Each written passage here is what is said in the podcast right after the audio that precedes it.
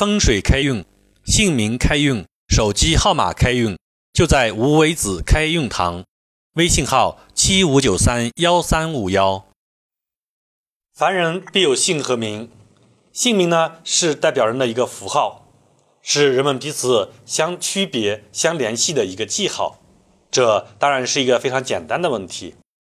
但是您想知道我国的姓氏、姓名是如何来的吗？这里面却大有学问。据考证，我国古代是先有姓氏，而后有名字和别号。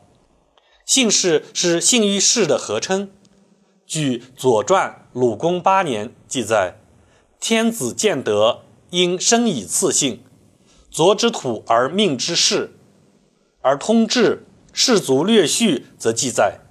三代之前，姓氏分而为二，男子称氏，妇人称姓。氏所以别贵贱，贵者有宋，贱者有名无氏。姓所以别婚姻，故有同姓、异姓、数姓之别。氏同姓不同者，婚姻可通；姓同氏不同者，婚姻不可通。三代之后，姓氏合而为一。秦汉以后，姓氏不别，或言姓，或言氏，或兼言姓氏。据统计，我国见之于文献的姓氏就有五千六百多个，其中单姓三千四百八十四个，复姓两千零三十个，三字姓一百四十六个。当然，这里还不包括四字姓、五字姓和没上书的别姓。以及明清时移居中原的蒙古、满族人已改的姓，如此繁多的姓氏是姓名学的基础。古代人的姓氏及起名、字和别号的方法，一代传一代，直到今天。当然，今天只是在一些偏远或落后地区，人们仍然固守着古人在姓名之外另起字和别号的习惯。但绝大多数地区的人就只起名，而不再另起字和别号了。今天的许多年轻人，甚至根本不知道人的姓名之别，还有字和别号这么一说了。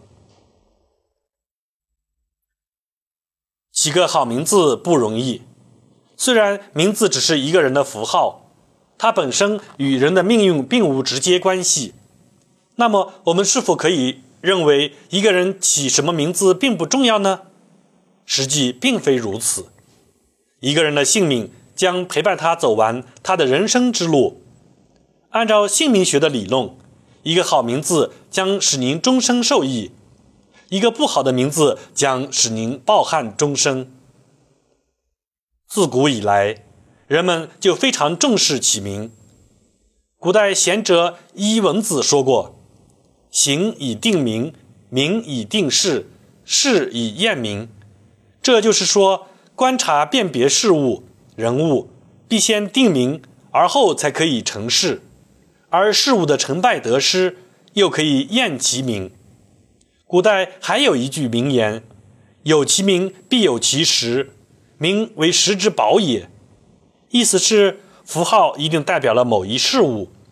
有事物就必定会产生代表它的符号及名字，反过来以符号或名字也可以了解该事物的内容及特征，即所谓“名赋予实而见其意”。《说文解字》甚至训以“名”为“玉”，“名”自命也，即人的姓名甚至与其人生命运相关。我们认为。